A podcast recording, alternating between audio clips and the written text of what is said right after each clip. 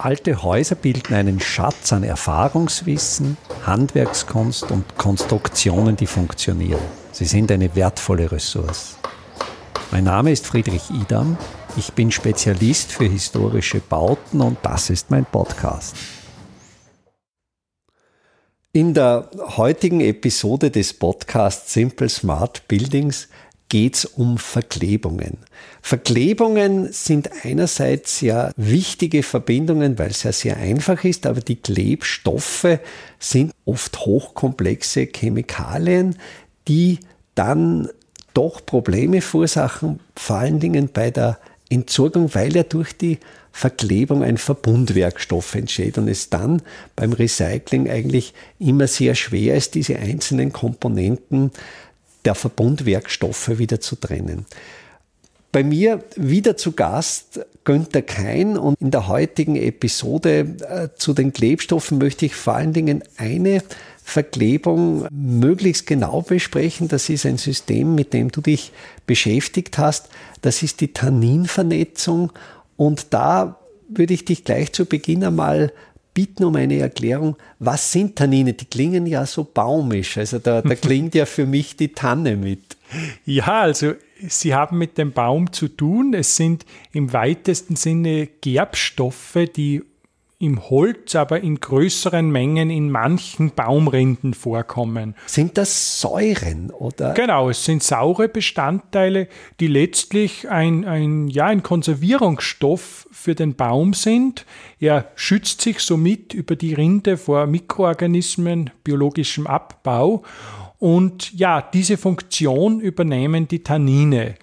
Und das ist nun ein Stoff oder sind Stoffe, das ist ja chemisch gesehen jetzt ein, ein, eine sehr komplexe Gruppe. Man spricht auch von den Polyflavonoiden, also das ist eine sehr große Gruppe chemischer Verbindungen, die in ihrer Struktur ähnlich den Phenolen sind, die man vielleicht kennt. Kannst du das so kurz für Laien verstehen? Ja, also Phenole basieren auf, auf fossilen Rohstoffen und sind ein sehr alter Kunststoff. Ich glaube sogar der erste Kunststoff war ein Phenolformaldehyd, also das Bakelit. Bakelit ja.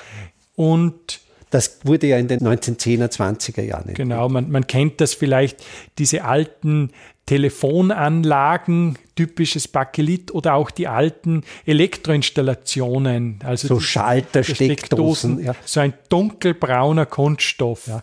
Aber es gibt auch Bakelit-Schmuck. Also es wurde in, in der Stilphase des Art Deco aus diesem Bakelit Schmuck gefertigt und der ist im Antiquitätenhandel oft gar nicht so billig zu haben. Und vielleicht zur Erklärung, die, das Thema in der, in der Kunststofftechnik und damit auch beim Verkleben ist es ja, dass man zuerst niedermolekulare Produkte vorliegen hat, das heißt im weitesten Sinne chemische Verbindungen mit kurzen Ketten.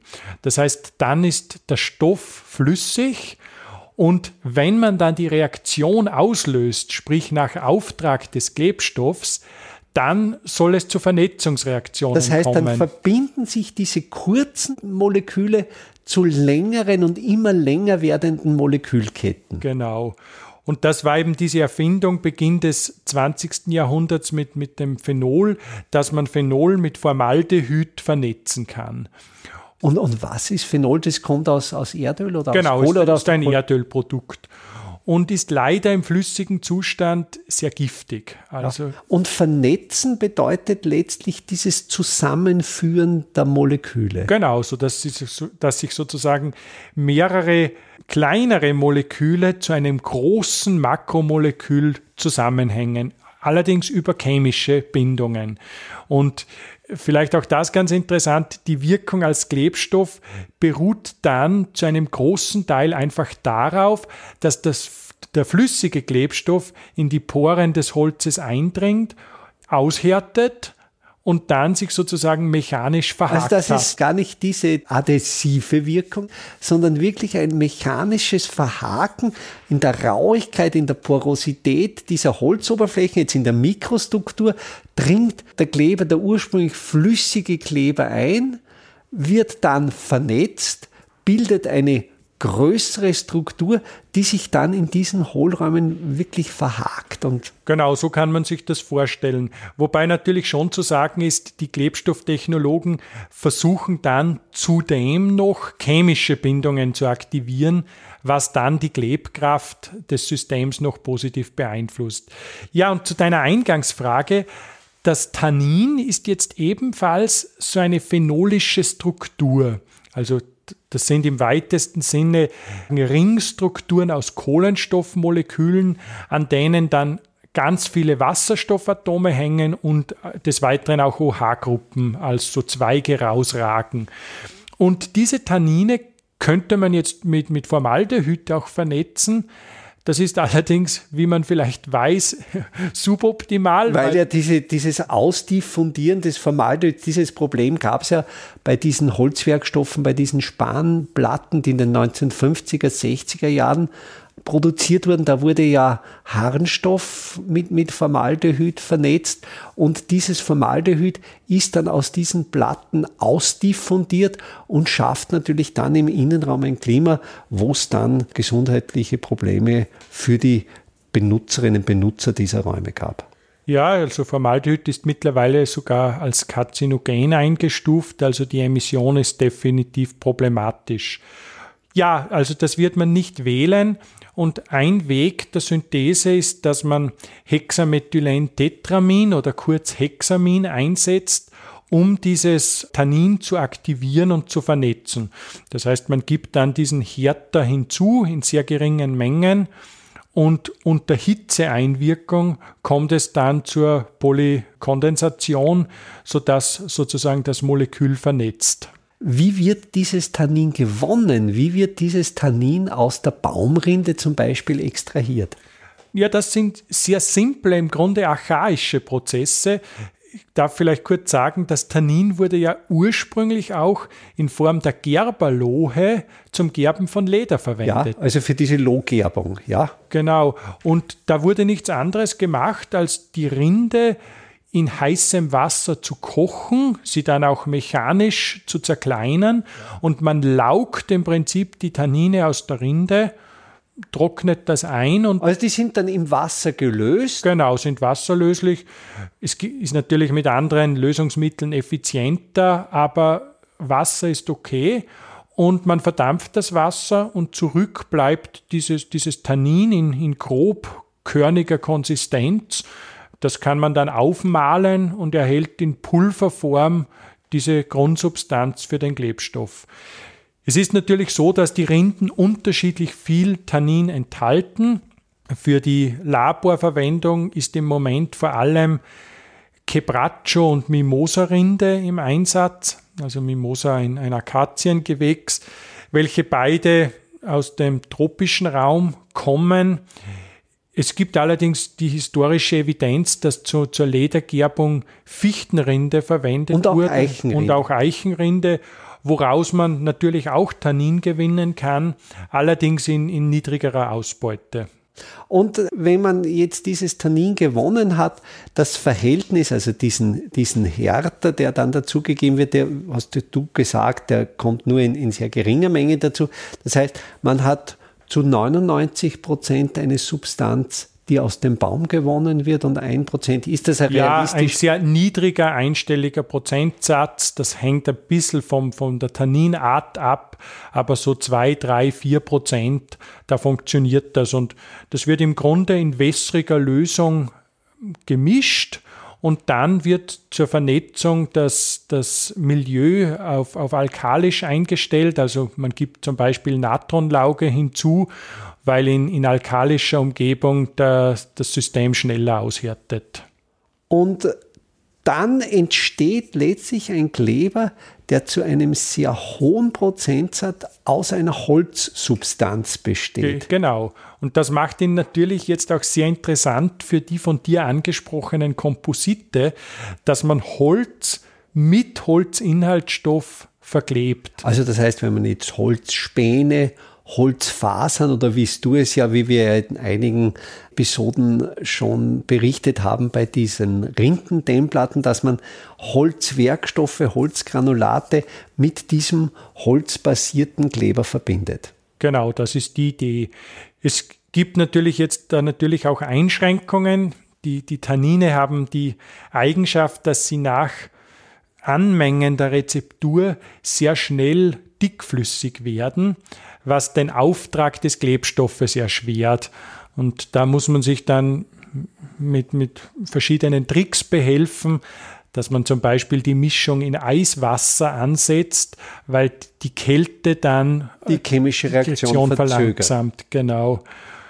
Und ein anderes Problem, an dem intensiv gearbeitet wird, ist, dass die Tannine auf, sage ich mal, starke feuchte Beanspruchung relativ sensibel sind. Das heißt, hochfeuchte, feste Verklebungen sind zurzeit nicht möglich. Also dann haben wir eine ähnliche Problemstellung wie bei den Klebern, die auf tierischen Produkten basieren, eben diese Knochenleime, Hautleime, Glutinleime, die ja auch feuchteempfindlich sind. Ja, also das ist sicher ein Thema. Es gibt ganz erfolgversprechende Versuche, dass man für Bereiche, wo die Feuchtebeständigkeit wichtig ist, Caseinsysteme einsetzt. Also Caseine ist das, das Casein ist das Milcheiweiß und dieses kann man mittels Kalk zum Beispiel aufschließen und einen, ja, den gibt schon sehr lange, einen tauglichen Leim herstellen der dann allerdings auch wieder relativ hochviskos ist, also äh, sehr dickflüssig ja.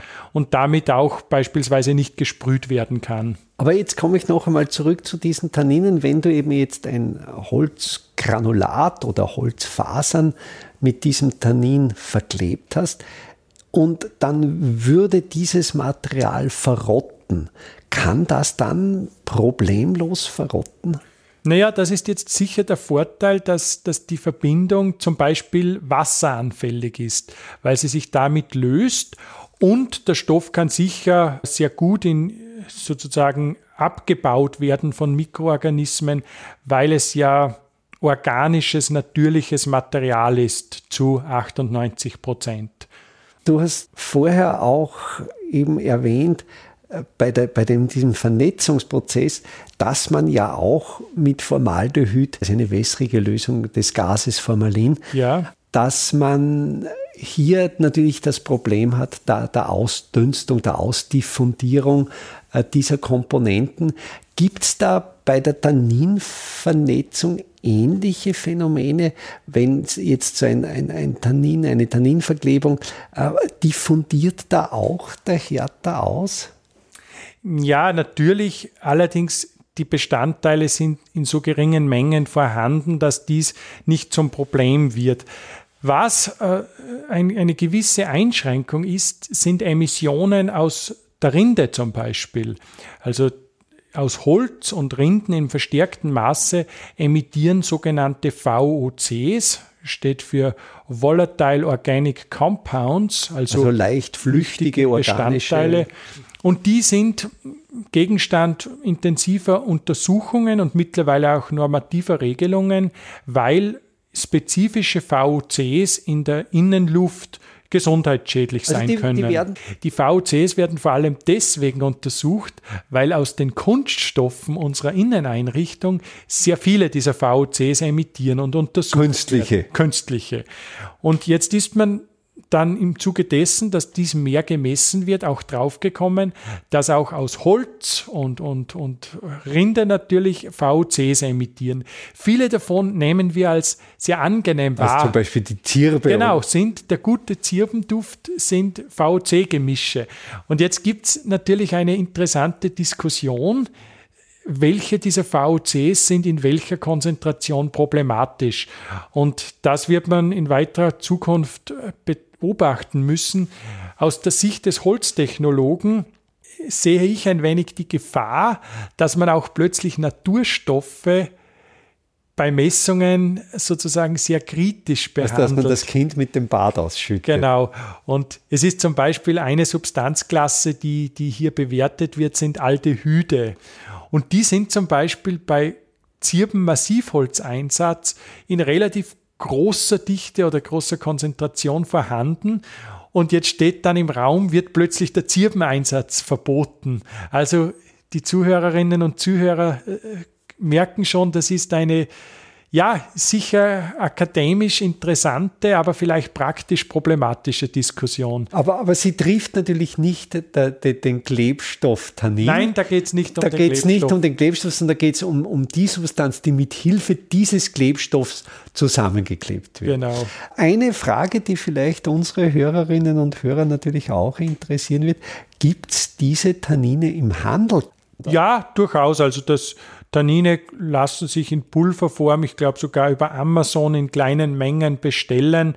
Das ist kein großer Aufwand. Es ist ja auch ein, ein Stoff, der viel im Alltag vorkommt. Wenn Sie zum Beispiel äh, gerbsäurehaltigen Rotwein mögen, sind das genauso Tannine, die sozusagen die diese beim Barrikausbau, das sind die Tannine, die genau. diesen Darum ist ja die Lagerung im, im Eichen- oder Barrikfass wichtig, weil dort diese Tannine ausgelaugt werden. Also ein ganz ähnlicher Prozess, wie vorbeschrieben, um die Rinde auszulaugen, zu kochen, laugt hier der, der Wein die Tannine aus dem Eichenfass oder wie es ja bei manchen anderen Produktionen, ich glaube in den USA ist es ja schon zulässig, das in Form von Chips, das im Stahltank wird ein Sägespäne zugegeben. ist übrigens ganz interessant, dass sich für den Weinausbau muss man das, das, die richtige Fassgröße wählen, weil sozusagen das Volumen-Innenoberflächenverhältnis den Gehalt des Tannins beeinflusst. Also, und natürlich je höher die spezifische Oberfläche, desto mehr Tannin geht über und es soll ja auch nicht zu viel des Guten sein. Aber diese, diese Tannine sind im Handel erhältlich, aber fertige Kleber, das ist noch in der Experimentalphase. Also da gibt es nicht Sets, dass man jetzt quasi zu der bestimmten Menge Tannin gleich den richtigen Härter bekommt. Meines Wissens nach nicht. Es ist zwar die Rezeptur relativ einfach und in meinen Publikationen kann man das auch nachlesen. Das verlinke ich dann in den Shownotes, die, die Publikationen. Allerdings das Handling, wenn Sie das ausprobieren, ist nicht so einfach. Also man, man muss sehr rasch arbeiten und, und da wird es auch noch Anstrengungen brauchen, diesen Klebstoff sozusagen einfacher verarbeitbar zu machen. Aber jedenfalls ein Klebstoff mit Zukunftspotenzial, ein Klebstoff aus heimischem Holz zu gewinnen und ein Klebstoff, der biologisch einwandfrei abbaubar ist. Herzlichen Dank. Dankeschön. Einfache, aber schlaue Handwerkstechniken können Sie jetzt auch in der Praxis erlernen. Im Rahmen der Kulturhauptstadt Europas 2024 Bad Ischl bieten wir Ihnen im Salzkammergut heuer Workshops zu Arbeitstechniken der Simple Smart Buildings an. Es wird dabei ums Kalkbrennen, Kalklöschen und den gekonnten Umgang mit Kalkmörtel gehen. Sie lernen alte Kastenfenster wieder instand zu setzen und besuchen Häuser, die von ihren Besitzern renoviert worden sind. Zum Abschluss der Workshop-Reihe im Herbst 2024 können Sie von international renommierten Profis die Lehmbautechnik in Theorie und Praxis lernen. Wir würden uns freuen, wenn wir Sie für den einen oder auch für mehrere Workshops begeistern könnten. Alle Termine den Workshop-Folder zum Download und den Link zur Anmeldung finden Sie auf der Startseite meiner Website www.idam.at.